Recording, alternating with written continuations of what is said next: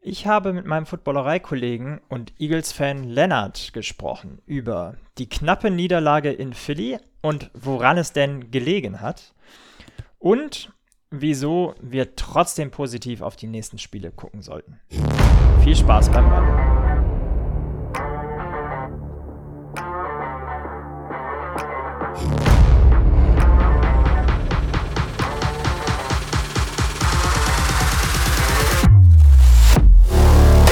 Schwarz, Rot, Purple and Gold. Der Minnesota Vikings Podcast mit Johnny und Freddy. Footballerei. Und damit herzlich willkommen zu einer neuen Folge Schwarz, Rot, Purple and Gold. Wir müssen leider ähm, auf die bittere Niederlage in Philly heute äh, zurückblicken. Und das Ganze mache ich nicht alleine, sondern habe mir einen Gast eingeladen. Ähm, heute nicht wie gewohnt mit Johnny, sondern mit meinem Footballerei-Kollegen Lennart. Moin. Moin, grüß dich. Hi. Wie geht's dir? Auch noch so ein bisschen müde vom, vom Spiel oder äh, vom frühen Aufstehen? Oder du hast live geguckt, nehme ich an, ne? Ja, genau. Ich habe live geguckt und ja, so jetzt so nach Mittag über den Tag kriegt man es ja, glaube ich, noch ganz gut hin. Ich glaube, so ab 15, 16, 17 Uhr wird es dann hart mit der Müdigkeit. Ja, definitiv. Besonders wenn man nicht gewonnen hat. Das ist, glaube ich, nochmal noch mal ein bisschen was anderes. Aber da gucken wir gleich drauf. Ähm, für all die, die dich äh, noch nicht kennen, stell dich doch einmal ganz kurz vor und woher man dich vielleicht schon aus der Footballerei kennt. Ja, genau. Also ich bin Lennart, äh, vielen unter Lenny bekannt von der Footballerei. Bin mal nach einem Casting-Aufruf der Footballerei irgendwie zur Montagssendung dazu gestoßen und ähm, war dann äh, jahrelang quasi in der Montagssendung bei den Veranstaltungen eigentlich immer dabei und ähm, jetzt durch die Umstrukturierung der Montagssendung äh, eigentlich eher äh, vermehrt im, im Frühstücksei dabei und wir schreiben ja für sport.de ein paar Texte von daher äh, da. Aber viele, die mich auf Shows gesehen haben oder so, von den Super Bowlereien, von den von der London-Fahrt, die wir mal gemacht haben, vom Deutschlandspiel letztes Jahr, da glaube ich, ähm, kennen mich viele dann doch her. Cool. Und du sitzt vor mir, für all die, die es natürlich nicht sehen, äh, in einem Eagles-Shirt. Erzähl uns doch mal, und das ist der Grund ja, warum du heute hier bist äh, und warum wir gleich mal so ein bisschen schnacken. Aber erzähl doch einmal ganz kurz, äh, wie du zu den Eagles gekommen bist. Ähm, na, ich war 2008, 2009, äh, habe ich mein Austauschjahr in den USA verbracht. Mhm. Ähm, und in Philadelphia tatsächlich. Und ähm, ja, so kam das halt, also sportverrückte Stadt ähm, und hatte da auch ein sehr gutes, also Philadelphia hatte da auch ein sehr gutes Jahr und ich hatte auch eine Gastfamilie, die mich dreimal mit ins Stadion genommen hat tatsächlich ähm, und das war, ja, so, so ist man dann zum Eagles-Fan geworden. Und dann in den letzten Jahren wurde es ja auch ein bisschen äh, angenehmer, ne, sag ich mal, Eagles-Fan zu sein, als, als es ja äh, vielleicht auch mal der Fall war. Ja, ja, das, das stimmt tatsächlich. Äh, es war interessant, das Jahr, wo ich in den USA war, sind sie bis ins äh, NFC Championship Game gekommen, haben dann gegen die Cardinals leider verloren. Ähm, da, sonst hätte man ja einen Pennsylvania Super Bowl gehabt damals, die das gegen äh, Eagles. Und äh, genau, danach ging es dann tatsächlich äh, doch erstmal rapide bergab, ähm, bis es dann aber auch genauso rapide bergauf ging. Und ich glaube, jetzt, ja, jetzt gehört man schon wieder zur Creme de la Creme der NFL. Ja, das haben wir, äh, haben wir gemerkt. Wir hatten ja äh, letztes Jahr die gleiche, ähm, das gleiche Matchup in Woche 2 auch mit einem leider am Ende ähnlichen äh, Ausgang, wobei ähm, es nicht ganz so klar war wie, nicht ganz so deutlich wie, äh, oder letztes Jahr, oder genau, letzte Saison deutlicher war als dieses Jahr, fand ich nochmal. Ähm, auch wenn ich richtig vorm, An äh, vorm Spiel schon ein bisschen äh, Respekt hatte, dass das wieder sehr, sehr deutlich werden könnte. Lass uns mal einmal ähm, drauf gucken und wir ähm, fangen vielleicht mal mit so ein paar Heads Headlines an. Ähm, wir müssen natürlich irgendwie über die Turnover sprechen. Wieder vier an der Zahl für, für die Vikings. Eine sehr, sehr starke ähm, Defensive Line, das wussten wir. Äh, wir haben ordentlich äh, Probleme gehabt mit eurem, äh, eurem Pressure. Ähm, Kirk Cousins super wenig Zeit gehabt tatsächlich. Äh, und wir haben nichts auf die Kette bekommen im, im Run-Game. Das sind so die, die großen Punkte, ähm, auf die ich gleich einmal eingehen äh, werde, dann nach und nach. Aber äh, genau, wie hast du es gesehen aus, aus Eagles Brille?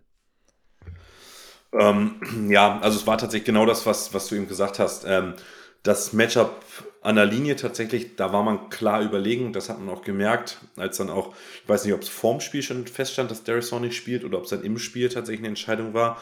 Ähm, man hat ja gemerkt, man hat ja im Prinzip fast jedes Duell vorne gewonnen, aber ich hatte dann tatsächlich ähm, so ein bisschen Schiss, in Anführungsstrichen, weil bei den Eagles haben defensiv dann ein paar Starter gefehlt ähm, und das Backfield war echt nicht so gut. Dann hat sich auch noch Maddox verletzt und man hat gesehen ja, glaube ich, jedes Duell, was die Line nicht sofort innerhalb von drei Sekunden gewonnen hat, was Kirk Cousins werfen konnte, war eigentlich auch immer meistens eine ähm, Completion. Aber äh, ja, was mich tatsächlich gewundert hat, das extrem schwache Running Game, wie schon letzte Woche, habe ich jetzt gesehen. Und da muss man, also da frage ich mich tatsächlich, ich hatte äh, Madison tatsächlich, also wenn der als Backup für Cook gespielt hat, war der ja regelmäßig echt stark und gut und hat nahezu die gleichen Zahlen aufs Feld gebracht. Aber ähm, die Saison ist das ja noch gar nichts und das liegt natürlich irgendwo auch in der O-Line, aber ja, das war natürlich dann am Ende ähm, am Ende auch so ein Punkt, dass sie, das ist halt, war halt null balanciert, die, der Angriff. Ne? Also es war halt, die Eagles konnten tatsächlich ja die ganze Zeit äh, quasi, wie sagt man, äh, pin your ears back und äh, get Kirk Cousins und das war halt ja wirklich äh, klar zu sehen. Ja, du hast es schon eingeleitet, dann lass uns doch direkt einmal darauf gucken. Also die Vikings äh, Offense gegen die Philly D. Du hast es angesprochen, 28 Rushing Yards hatten wir insgesamt. Äh, und also das ist unacceptable. Äh, damit kannst du meiner Meinung nach äh, in, der, in der NFL heutzutage kein, kein Spiel gewinnen. Gerade nicht gegen so eine starke ähm, Defense und äh, gerade Defensive Line, wie Philly das hat. Ähm, es war ja eigentlich klar, was wir, was wir dann machen. Ähm, und es war für mich ein Stück weit überraschend, weil wir äh, das gleiche gesagt haben beim Bucks-Spiel ehrlicherweise letzte Woche und da auch so wenig Rushing Yards hatten und ähm, es auch gar nicht äh, so sehr probiert haben, dann mehr in der zweiten Halbzeit. Äh, und das war eigentlich vor der Saison eine, ein großer Fokus für uns, dass das Run-Game äh, sich verbessern muss. Wir haben ähm, da natürlich auch einiges für getan. Äh, mit, ähm, mit dem Tight End äh, Oliver, den wir geholt hatten, extra dafür, dass, ähm, dass wir da eben bigger Personal spielen können dass das nicht einfach wird, den Run zu etablieren gegen Philly, ja, aber du musst es wenigstens probieren und du musst es meiner Meinung nach ähm, dann auch äh, ja einfach dabei bleiben länger. Ähm, irgendwann war es natürlich ein schwieriger, ein Zwei-Score-Game. Ähm, da war klar, was wir machen müssen, aber selbst da ähm, musst du ab und zu mal wieder einen Run mit, mit unterbringen. Ja, absolut. Also es wurde dann ja, also klar ist es dann blöd, als dann diese, ich meine, diese Sequenz vor der Halbzeit, wenn wir da gleich mal drauf kommen, die hat die Vikings oder vor und direkt nach der Halbzeit dann so ein bisschen gekillt auch und danach war das Run-Game ja komplett ad acta gelegt. Als es dann zwei Scores, fast drei Scores waren, das war dann schwierig. Aber davor fand ich auch, dass man zu sehr sich vom Run abgewandt hat, weil es immer wieder Probleme dann im Passgame auch gab, einfach aufgrund der Protection. Ähm, es war, gab, ja, gab ja dann viel durch die Luft und ich meine, 364 Yards sieht erstmal gut aus und so weiter ja. und so fort. Aber ähm, ja, es war dann am, am Ende einfach eine zu unbalancierte Offense in meinen Augen. Definitiv, eigentlich noch erstaunlicher ja sogar. Ähm, also geht so ein bisschen gegen das, was ich eingangs gesagt hatte, dass du eben doch 364 Yards ähm, durch die Luft erzielen kannst, wenn du 28 Yards nur am Boden hast. Das ist ja ähm, eigentlich auch, äh, sieht man ja selten.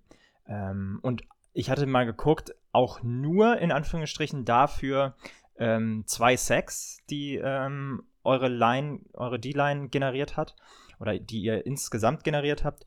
Ähm, aber man hat es einfach gemerkt, äh, genau wie du gesagt hast, wenn Kirk Cousins irgendwie äh, mehr als drei Sekunden den Ball halten durfte und einmal kurz schauen durfte, wo seine Receiver überhaupt äh, langlaufen, dann war es okay. Äh, und sonst ist er schon ziemlich hart für sein Leben gelaufen. Ähm, eine Sache noch, der erste Rush tatsächlich, der erste Carry äh, von Madison im Spiel, direkt ein, ein, Fumble, auch kein super Start, besonders weil wir ähm, ja auch schon im, im äh, Spiel gegen die Buccaneers drei Turnover hatten und das eigentlich auch da wieder ein Fokus sein sollte für diese Woche. Ähm, jetzt vier Fumbles dieses Spiel, drei ähm, von der Offense, einen von ähm, Powell bei einem äh, Punt Return so gewinnst du halt keine Spiele, ne? Also gerade nicht gegen Philadelphia und dafür hat es mich eigentlich gewundert, dass wir es so knapp dann in Anführungsstrichen doch noch halten konnten. Ja, also am, am Ende glaube ich, ist das Ergebnis so ein bisschen in Anführungsstrichen missliegen, wie man so schön sagt. Also ich glaube am Ende, dass es dann wirklich nur ein One-Score-Game geworden ist und so weiter, zeigt vielleicht nicht, wie deutlich die Eagles schon vorne waren, ähm, ohne da jetzt irgendwie zu doll nachtreten zu wollen. Ich glaube, ja. Danke ich dir. Glaube, ich, ich glaube, es war halt einfach diese ganze Situation so, dass du dich halt immer wieder selber in den Fuß geschossen hast in der ersten Halbzeit. Die Möglichkeiten waren, waren absolut da. Äh, du hattest ja, ähm, wenn wir uns den äh, Spielverlauf tatsächlich angucken, äh, gerade so diese, diese Sequenz, also für alle, die es jetzt noch nicht irgendwie sich angeguckt haben, die, die Sequenz vor der Halbzeit. Äh, Philadelphia führt, ähm, äh, Minnesota führt 7-3 sozusagen. Äh, dann macht Philadelphia einen Touchdown, 10-7. Uch, jetzt ist ja gerade was losgegangen. Dann macht Philadelphia einen Touchdown und dann kommt stehst du im Prinzip vor der, vor der Goal-Line von den Eagles, rollst das Feld runter ja. und kriegst auch noch zur zweiten Halbzeit den Ball, hättest also sozusagen vor, also 14 Punkte Swing haben können und dann kommt die, ja, für viele, für mich auch bescheuertste Regel im Football, Voll. dieser Fumble out of bounds in der gegnerischen Endzone, Touchback, du verlierst den Ball und kannst dann noch nicht mal stoppen, dass die Eagles noch ein Field Goal schießen aus 61 Yards und dann startest du die zweite Halbzeit gleich wieder im zweiten Play mit dem Fumble und, und kassierst einen Touchdown. Und dann stand es 20 zu 7 und da fand ich, hast du gemerkt, es ist eigentlich, war da das Spiel dann schon vorbei. Dann folgte das 27-7 und da habe ich mir dann wirklich keine Gedanken mehr gemacht, dass hier wirklich nochmal irgendwas passieren wird, weil es war so ein bisschen, als wäre man dann moralisch einfach gebrochen gewesen. Ja, also da war schon viel drin, was du äh, jetzt gerade gesagt hast und ich äh, bin froh, dass du es angesprochen hast, dass du die Regel genauso bescheuert findest. Ähm super schwierig, ne? Also Justin Jefferson, ähm, um es einmal detailliert nochmal darauf einzugehen, versucht an der One-Yard-Line quasi ähm, den Ball über die Endzone-Linie zu, ähm, ja, zu halten. Quasi dabei ähm, fummelt er den sozusagen forward äh, und ist dann äh, nach dem Regelwerk ein äh, Touchback äh, und die Eagles bekommen den Ball zurück, äh, ohne den sozusagen jemals recovered zu haben. Ähm, was ja sonst auf dem Feld überall anders funktioniert, muss man ja auch einmal sagen. Ähm, wenn du einen Ball fummelst, dann hat die Offense zumindest die Chance, den wieder äh, aufzunehmen oder eben ähm, es ist ein Turnover, aber erst in dem Moment, wo die Defense tatsächlich auch den Fumble recovered.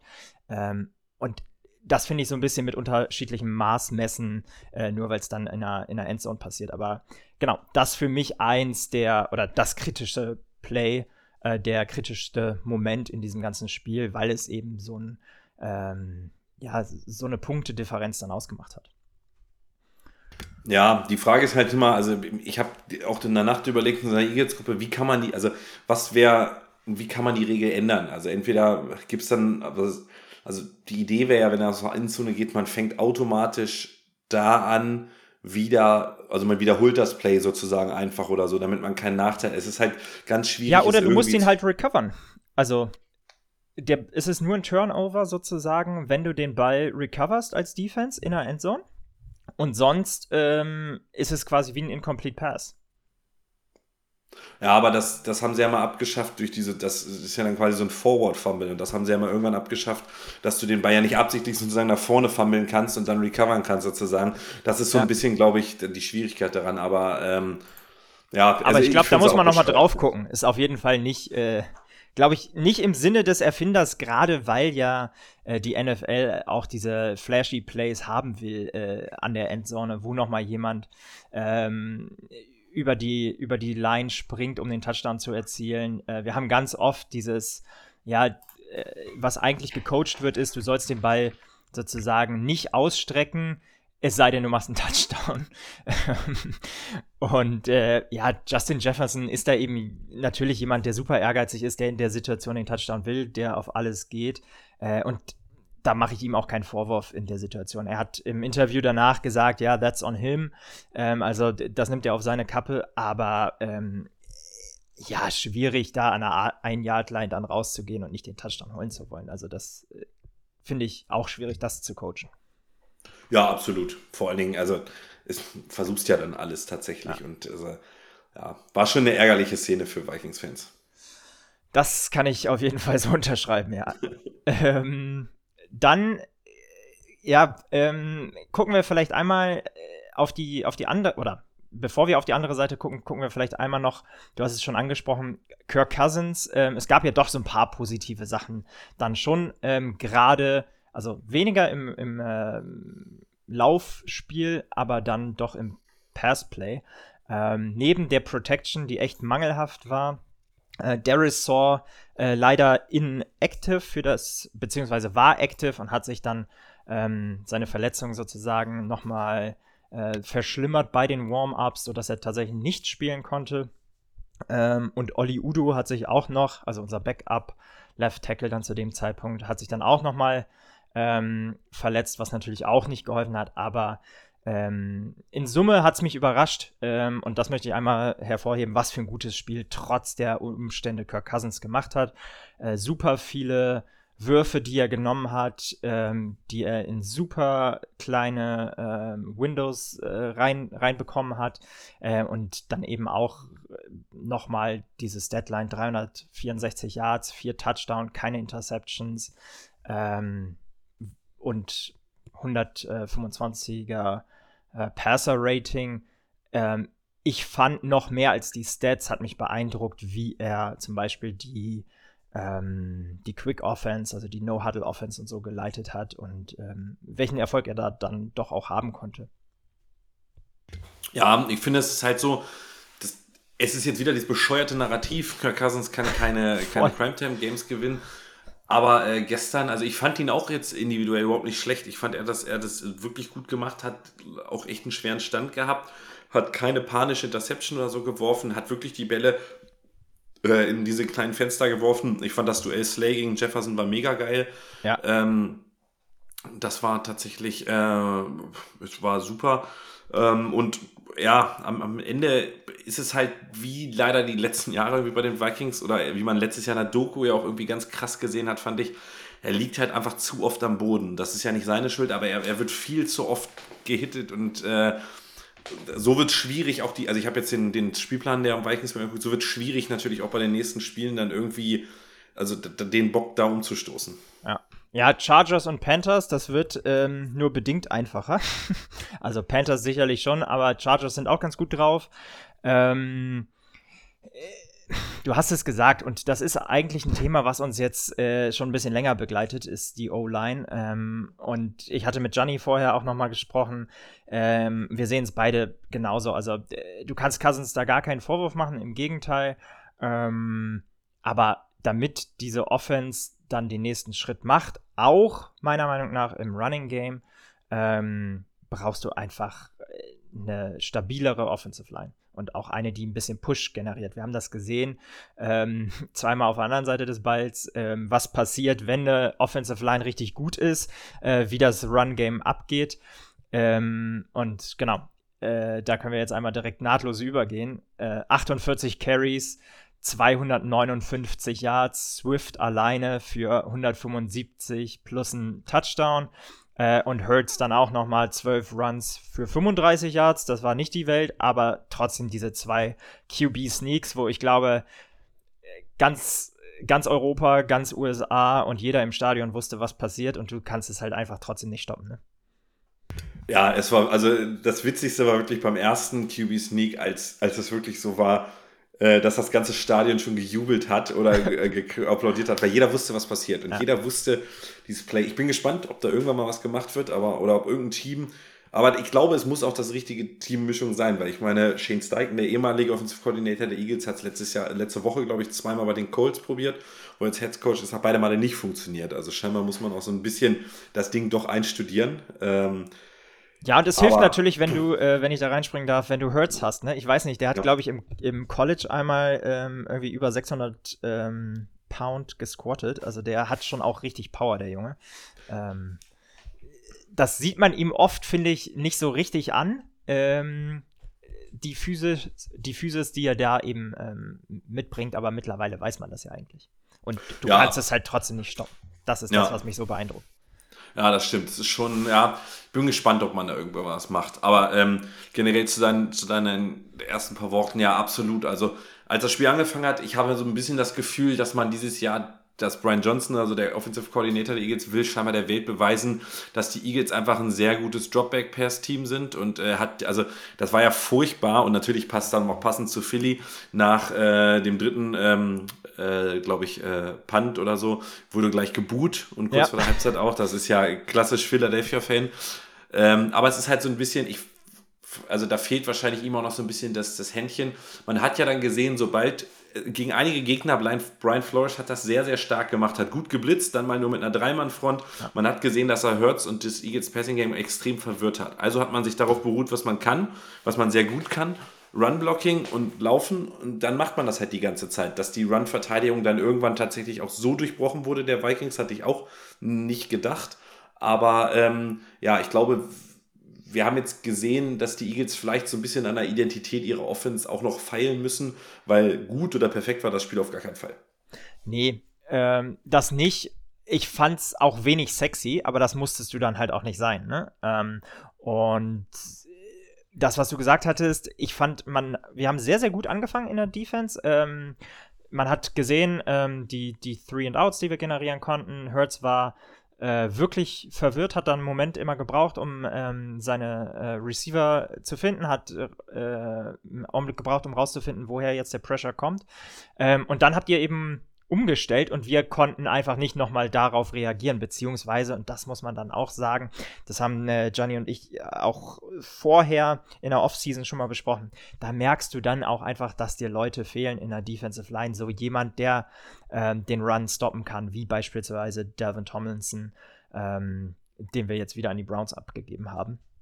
Ähm, genau, und trotzdem muss ich sagen, darf es nicht zu so einer Statline kommen, 260 Yards äh, am Boden. Da wird es dann schwer, das Spiel zu gewinnen. Und die Time of Possession ähm, möchte ich mal so ein bisschen als vielleicht nochmal Entschuldigung dann auch nehmen, warum unsere Defense hinten raus äh, doch einfach mehr zugelassen hat.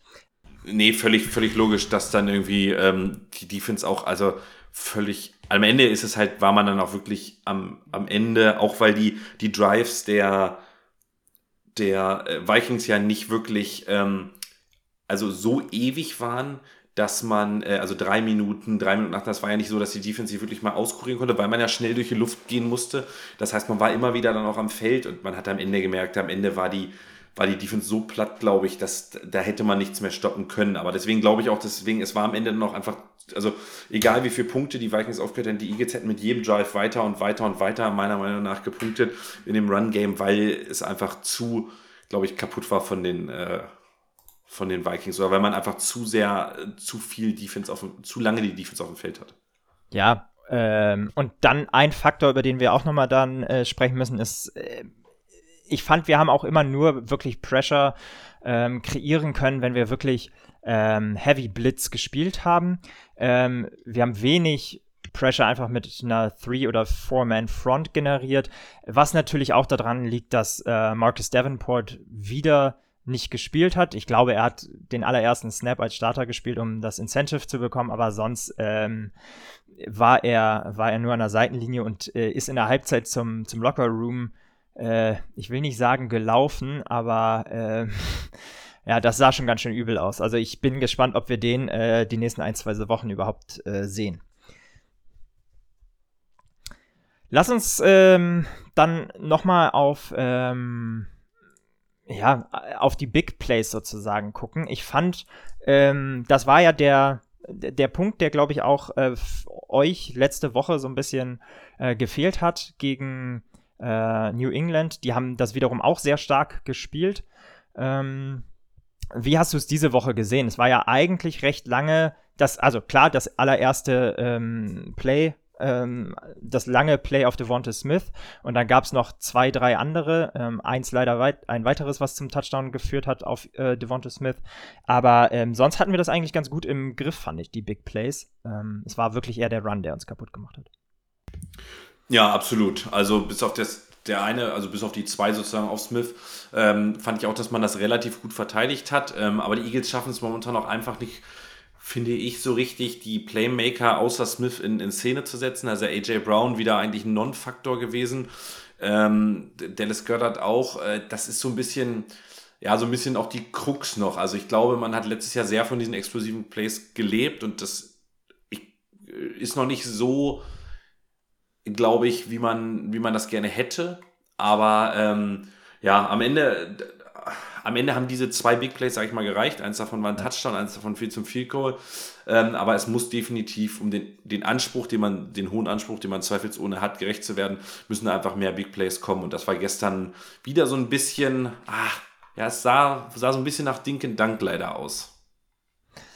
Ja, vor dem Spiel war natürlich überall äh, so ein bisschen das Narrativ, welches Wide Receiver Core ist das bessere.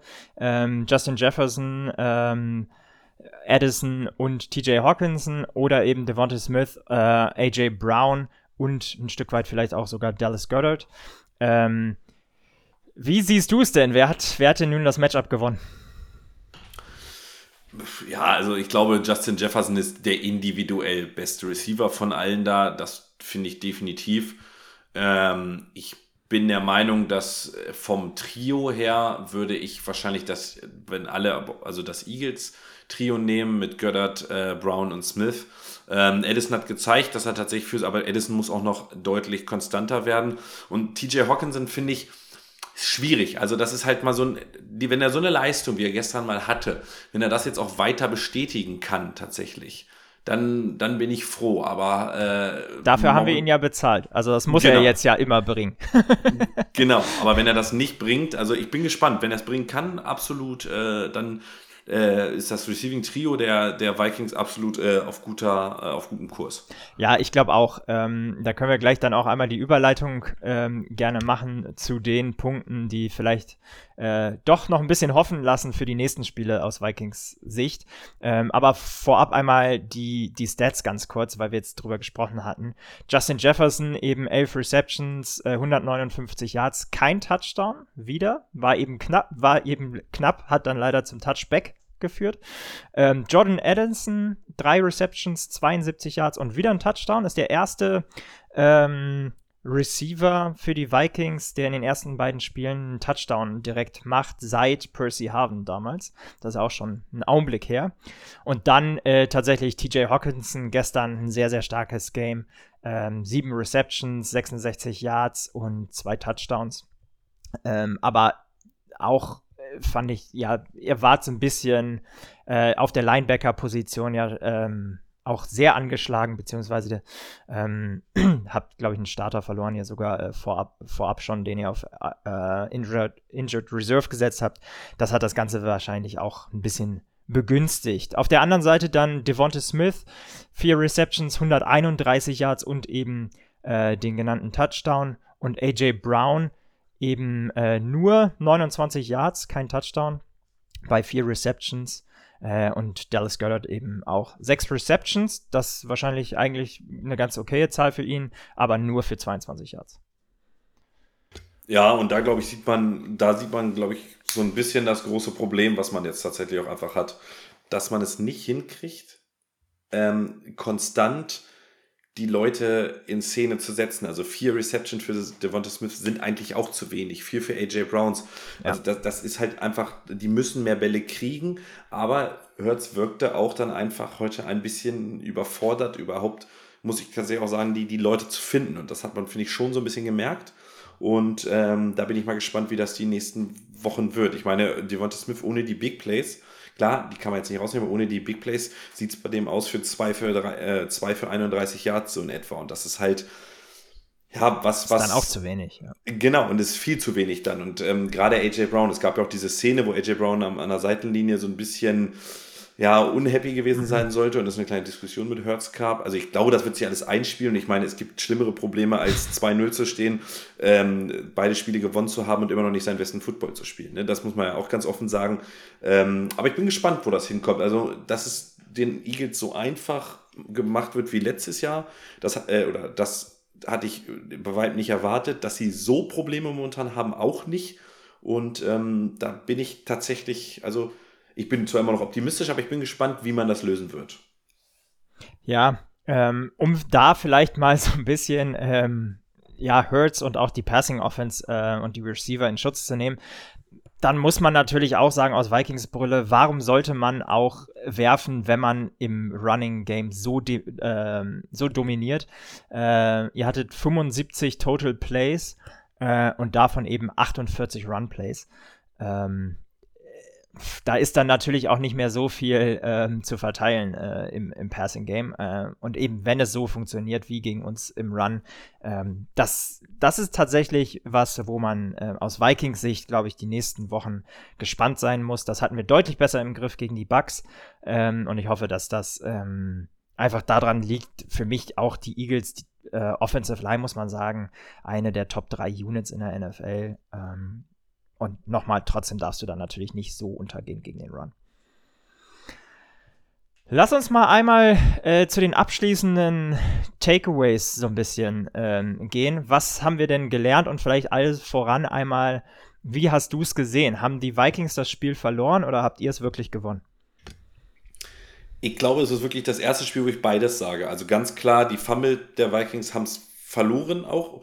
Ja. Äh, die, aber die Eagles haben auch einfach durch die Umstellung, durch das Back to the Basics, das Spiel dann am Ende an sich gerissen. Das muss man ja auch erstmal sich eingestehen können. Und ähm, von daher fand ich es, äh, ja, also ich sag mal, ich würde sagen, 51% haben die Vikings es verloren, 49% haben die Eagles es dann gewonnen. Ja, äh, da kann ich nur mitgehen. Äh, hätte ich besser nicht sagen können. Ähm, die Turnover eben das Problem, drei alleine in der ersten Halbzeit wieder, ähm, vier insgesamt, eigentlich sogar äh, fünf. Äh, einer äh, äh, bei einem, wo Madison nochmal im Fourth Quarter den Ball verliert äh, und fummelt. Ähm, Gab es eine Penalty Flag, Gott sei Dank. Ähm, trotzdem stehen wir jetzt 7-1, was das Turnover Battle angeht. Ähm, und Kevin O'Connell hat es gesagt. Also wir müssen einfach Ball Security, Ball Security, Ball Security. Ähm, die O-Line muss besser werden und wir müssen auch den Football besser laufen können. Ähm, das sind so die Takeaways aus, aus diesem Spiel für mich. Ähm, und bei den positiven Punkten fand ich schon, dass man gesehen hat, dass sich dass es ein Team ist, was wirklich Moral hat, was sich nicht aufgibt. Es wäre sicherlich einfach gewesen im Third Quarter, du hast es angesprochen, äh, wir lagen ähm, 27-7 hinten. Da gibt es auch andere Teams, die das einfach abschenken.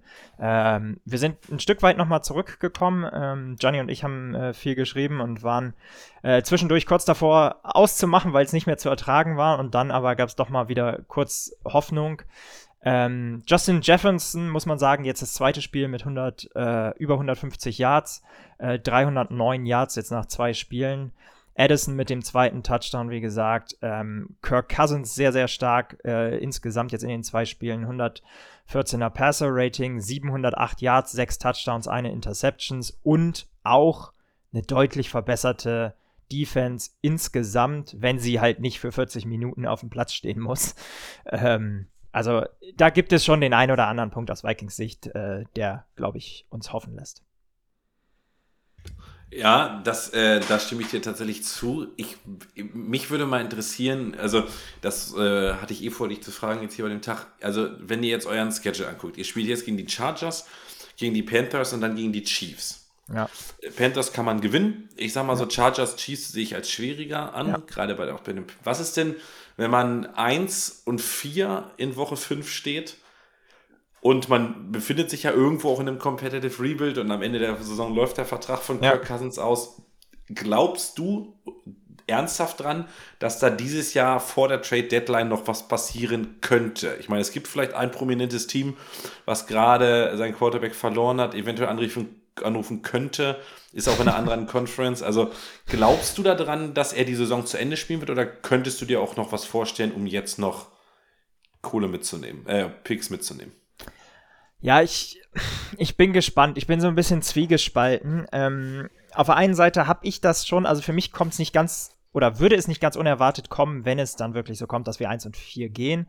Ich hoffe natürlich nicht. Ähm, wie du sagst, für mich Must-Win ähm, bei den Panthers und äh, gegen die Chargers wird es schwierig, aber ich glaube, da haben wir eine echte Chance, wenn wir so spielen, ähm, mit einem verbesserten Run-Game ähm, und einer verbesserten Run-Defense, aber so spielen wie gegen euch und einfach die scheiß Turnover mal mit Verlaub äh, weglassen. Ähm, dann, um auf deine Frage zurückzukommen, wenn wir 1 und 4 stehen, ich glaube nicht, dass wir dieses Jahr noch was machen. Ähm, ich könnte mir vorstellen, ähm, dass man dann noch ein, zwei Spiele guckt, ähm, wie es weitergeht. Und äh, da, am Ende, und das ist der Pain als Vikings-Fan, wir sind immer zu, zu gut am Ende, um wirklich hohe Picks zu haben in den letzten Jahren. Ähm, und aber zu sehr im Mittelmaß, ähm, auch um wirklich, wirklich hoch äh, oder weit zu kommen. Ähm, und dann auch in den Playoffs mal was zu reißen. Äh, ich glaube es, also vom Gefühl glaube ich es aber nicht, ähm, dass wir groß bei der Trade Deadline äh, groß Action sehen werden. Ist mein Gefühl, stand jetzt. Ja, ich kann es mir auch nicht richtig vorstellen, aber es würde, es würde der, der NFL-Saison dieses Jahr so ein bisschen was, also es würde irgendwie, würde der so ein bisschen was geben, muss ich sagen. Aber man hofft natürlich nicht für euch, dass ihr so schlecht abstellen, äh, abschneiden werdet. Ja, wir werden sehen. Ähm, letztes Jahr war es Gott sei Dank endlich mal so, dass wir äh, Bayer waren bei der Trade Deadline. Äh, das ist auch lange Zeit als Vikings-Fan nicht vorgekommen. Ähm, wie competitive dann dieser Rebuild sein wird letztendlich, ähm, wird man sehen. Auf der anderen Seite, es ist jetzt Woche 2 gespielt, es sind auch noch 15 Spiele. Ähm, ich glaube, dass wir vielleicht noch mal was tun sollten, was die O-Line angeht. Also da vielleicht auch noch einmal gesagt, ähm, Christian Derisor ist, glaube ich, fraglich, wie schnell der zurückkommt. Olli Udo hat sich so stark wohl verletzt. Ähm, da könnte ich mir fast vorstellen, dass das Season-Ending ist. Kevin O'Connell hat gesagt, zumindest, ähm, dass das nicht gut aussieht äh, bei der Pressekonferenz. Und immer wenn ein Headcoach das schon sagt, direkt nach dem Spiel, dann äh, ja, verheißt das nichts Gutes, sagen wir mal so. Ähm, und mit äh, Cressenberry da äh, sozusagen jetzt ein, ein, den Third Stringer als Left Tackle zu haben, ist, ähm, ich glaube, auch nicht wirklich fair gegenüber dem Spieler, äh, der Kirk Cousins dann doch ist. Und Competitive Rebuild bedeutet dann ja auch immer noch ein bisschen competitive. Also ich bin mal gespannt, ob wir da vielleicht doch noch äh, uns verstärken unter der Woche. Ja, ich kann es mir auch vorstellen. Also vielleicht gerade tackle-mäßig. Larry Collins ist jetzt irgendwie auch gerade äh, frei. Das könnte ich mir vielleicht vorstellen. Ich bin, also irgendwas wird da kommen. Schauen wir mal. Damit, Lennart, äh, ganz, ganz vielen Dank. Hat mir sehr, sehr viel Spaß gemacht. Es sei denn, du hast noch einen Take, aber ich bin sozusagen am Ende. Ich auch. Mehr Takes hätte ich tatsächlich. Würde mich jetzt gleich mal, würde mich jetzt gleich mal schlafen legen und ein bisschen äh, Schlaf nachholen ähm, und versuchen, möglichst schnell dieses Spiel abzuhaken und dann äh, vorauszuschauen. Tatsächlich ähm, auf die Chargers und die Panthers. Johnny ist live vor Ort und wir ähm, werden uns auch live äh, sozusagen direkt nach dem Spiel einmal ganz kurz dazu melden. Damit äh, noch einen schönen Freitag und Skull Vikings. Macht's gut. Ciao, ciao.